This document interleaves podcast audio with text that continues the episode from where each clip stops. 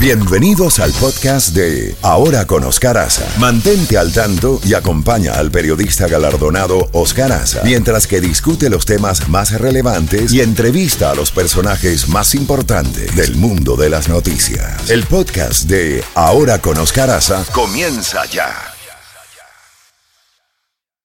Z92. Toda la música de la A a la Z. La Z mañana. Una mañana diferente. Ahora con Oscar Aza. Disfrútala en Z92. 8 y 3 minutos en la mañana y ya tenemos a nuestro próximo invitado, el doctor Ricardo Israel, abogado y profesor de Relaciones Internacionales. Doctor Israel, muchas gracias por atender siempre nuestra llamada. Eh, este domingo, China continuó simulando ataques alrededor de Taiwán con mm, balas de verdad, no balas de salva. ¿En qué medida, y también un buque norteamericano se encuentra en la zona, en qué medida estamos tan cerca de una guerra o ya estamos en la guerra? Buenos días. Buenos días, yo creo que China sigue en su política de amedrentamiento y eh, ejerciendo la búsqueda del poder mundial para destronar a Estados Unidos. Taiwán no va a ser presa fácil. Dicen que están aprendiendo de las lecciones de Ucrania y también siempre han tenido la estrategia del puerco espín en la relación de causar el mayor daño posible a China. China está repitiendo lo mismo que hizo con la visita el año pasado de Nancy Pelosi a propósito de la reunión con su sucesor en la como portavoz y el tercer número después del presidente y el vicepresidente en Estados Unidos de la Cámara de Representantes. El mayor problema bélico hoy día no está en Europa, sino en el Pacífico Oriental, como lo demuestra el caso de Taiwán. El tema es que desde Nixon, Estados Unidos nunca se alejó de la política de China una nación Siempre hubo ambigüedad sobre la defensa militar de Taiwán. Nunca se habló de tropas de Estados Unidos hasta que China ha repuesto el tema últimamente. Ha empezado a cambiar también el lenguaje de la Casa Blanca. Decir hoy día que el mayor rival de y después de sus defectos en Ucrania, el mayor rival es Rusia, un poder demográfico y militar en declinación, como se ha demostrado, no es cierto. Es China. Imagino que en lo comercial todos los países del mundo se benefician, incluyendo Estados Unidos, pero el estratégico ha sido claramente solo en beneficio de Estados Unidos, perdón, de China, solo en beneficio de China. Estados Unidos necesita encontrar la respuesta apropiada. Por ahora no está ocurriendo. China ha actuado con impunidad en este tema. La otra vez la excusa era que Nancy Pelosi había aterrizado en Taiwán. Ahora fue en pleno territorio norteamericano. Necesita, creo, Estados Unidos volver a la respuesta automática y adecuada de la Guerra Fría. No hubo esa respuesta automática en el caso del globo espía y ahora hay información suficiente, incluso del propio Pentágono, que se llevaron toda la inteligencia que quisieron. No solo la Casa Blanca, también el Congreso y la prensa.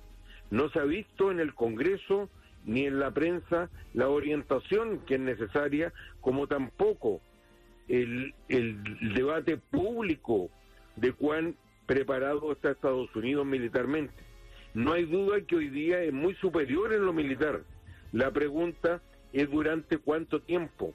Recordemos que en la experiencia de la Unión Soviética se demoró algunos años la Unión Soviética de empatarlo y así se llegó al final de la Guerra Fría. Estados Unidos tiene la capacidad para garantizar a Taiwán. El punto es si el mundo occidente tiene la voluntad para hacerlo por lo que ello significa. Hoy China es el único adversario. No hay dos sistemas en cuenta dado el carácter capitalista del mercado de la expansión. La diferencia es al igual que la Guerra Fría entre dictadura y libertad. Una agresión a Taiwán también tiene consecuencias económicas superiores a lo que fue la invasión de Rusia a Ucrania en el sentido de cómo afectó a los alimentos y la energía. Taiwán es clave en el mercado de los semiconductores. De allí salen más y mejores para el resto del mundo. China está imitando a quienes le precedieron para intentar llegar al número uno. Gran Bretaña con España en su oportunidad y el propio Estados Unidos con para desplazar a Gran Bretaña y eso, que eran aliados y no rivales como es el caso de, de China. Justamente, justamente, doctor Israel, hubo unas declaraciones bastante contundentes del secretario Blinken, donde dice precisamente hablando del tema de los microchips o semiconductores, que un ataque a Taiwán iba a tener consecuencias mundiales.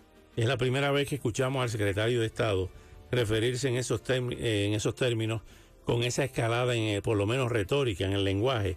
Y por otra parte, las declaraciones de Emmanuel Macron, dejando prácticamente eh, solos a los Estados Unidos en su confrontación con China, eh, ha dicho el presidente francés que ese no es un pleito en que debe involucrarse ni Francia ni la Unión Europea. ¿Cómo interpreta usted que sí quiere la solidaridad y la participación de Estados Unidos en el caso de Ucrania, más no en el caso de China?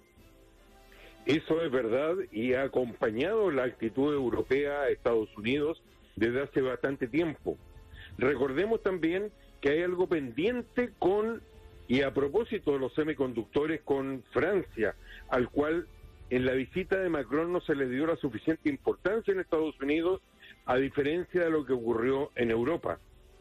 Una decisión interna de Estados Unidos, como fue eh, subsidiar nuevas tecnologías y la propia industria de los semiconductores, ha tenido efectos no deseados en la política económica, ya que hubo reclamos muy fuertes en esa visita a través de Macron de Europa, incluyendo a Alemania dicen que hay un subsidio injustificado y quizás cuando pase la actualidad de Ucrania, si es que pasa luego, va a llegar una querella económica entre Europa y Estados Unidos. Y esa es la diferencia que enfrenta el caso chino.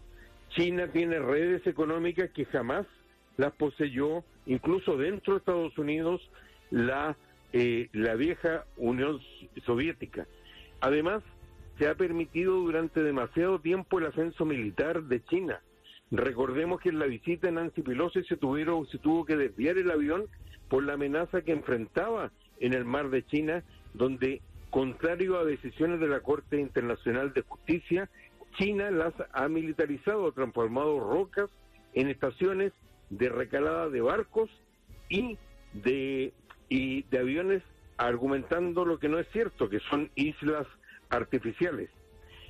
Es bueno que, que haya surgido a nivel nacional, porque durante mucho tiempo esto estuvo oscurecido por el debate interno de Estados Unidos.